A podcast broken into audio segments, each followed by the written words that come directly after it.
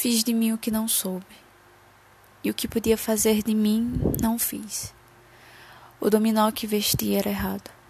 Conheceram-me logo por quem eu não era, e não desmenti, e perdi-me.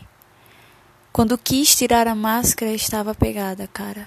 Quando a tirei, me vi ao espelho, já tinha envelhecido. Estava bêbado. Já não sabia mais vestir o dominó que não havia tirado. Deitei fora a máscara e dormi no vestiário como um cão tolerado pela gerência por ser inofensivo. E vou tensionar escrever esses versos para provar que sou sublime. Essência musical dos meus versos inúteis. Quem dera encontrar-te como coisa que eu fizesse.